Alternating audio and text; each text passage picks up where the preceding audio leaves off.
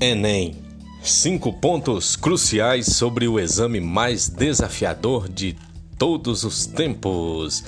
O Enem marcado aí para os dias 17 e 24 de janeiro de 2020. Primeiro, começamos pela pressão pelo adiamento, já que estamos em meio à pandemia do Covid-19.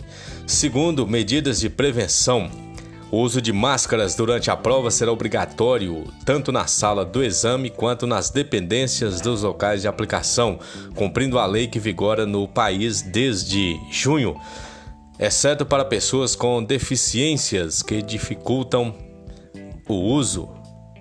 Quem não tiver máscaras, portanto, não poderá fazer o exame.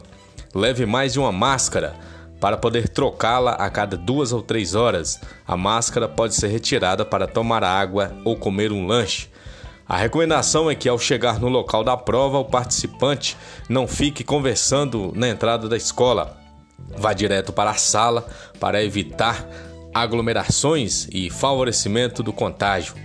O INEP diz que haverá mais salas para a realização das provas para garantir mais distanciamento social entre os participantes e que há a indicação de se possibilitar o máximo de ventilação natural e aeração nos ambientes foram investidos 69 milhões em medidas de segurança relativas ao Covid-19 para garantir o maior espaçamento entre os alunos, eh, vai ter menos participante em cada sala, a identificação do aluno vai ser feita do lado de fora, também investimento em higienização, principalmente em áreas comuns como banheiros, corredores e quem é do grupo de risco, conforme informado ao INEP na inscrição da prova, ficará em salas com o número de participantes ainda menor que as demais. Também disponibilização de álcool em gel para todos os participantes e aplicadores para garantir tranquilidade e segurança. Os profissionais que irão trabalhar nos dias da prova, entre aplicadores, fiscais e demais colaboradores, também estão sendo capacitados por meio de cursos à distância para favorecer a segurança sanitária. Pergunta importante: e se eu estiver com Covid-19? Quem tiver com sintomas de Covid ou de outras doenças infecciosas como sarampo, rubéola, varíola e gripe, até um dia antes das provas pode avisar o INEP pela página do participante e pedir a reaplicação do exame já marcado para 23 e 24 de fevereiro. Para fazer o pedido, o participante poderá apresentar um laudo médico, que deverá ser digitalizado e enviado pelo site. E se a confirmação da doença chegar só no dia da prova, aí o participante tem que ligar para o 0800 61 6161 para receber orientações de como encaminhar seu laudo médico e pedir a remarcação da prova. O Enem Digital, pela primeira vez em caráter piloto, o Enem terá uma prova que será realizada em computador, aí é, substituindo o tradicional papel. Ela será aplicada nos dias 31 de janeiro e 7 de fevereiro para cerca de 96 mil participantes já inscritos nesse formato. O objetivo, segundo o INEP, é ter uma prova 100% digital até 2026 o que diminuiria as dificuldades de logísticas e distribuir as provas em papel por todo o território nacional. Além disso, a prova digital permitiria perguntas mais abertas e interativas que possibilitem outras formas de avaliar.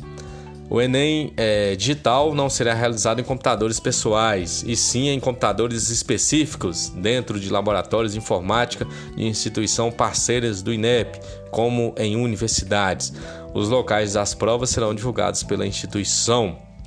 A diferença existente entre as provas é, de papel e a digital é apenas o formato da aplicação e a ausência da marcação das respostas em uma folha.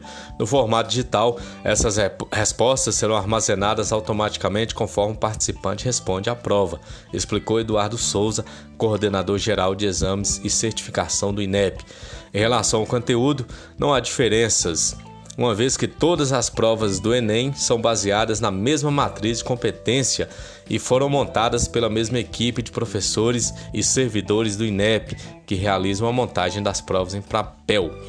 O grande desafio este ano é a questão da pandemia, as aulas remotas e a questão aí da talvez desmotivação dos alunos. E o que é importante é não perder tempo tentando adivinhar o tema da tão temida redação. Né? O aluno teria que ter lido bastante sobre vários temas, consultado provas anteriores e o foco é que o aluno ele tenha domínio da escrita formal da língua portuguesa, da gramática e consiga escrever aí com os fatores de textualidade, coesão, coerência, informatividade, situacionalidade, intertextualidade, dentre outros.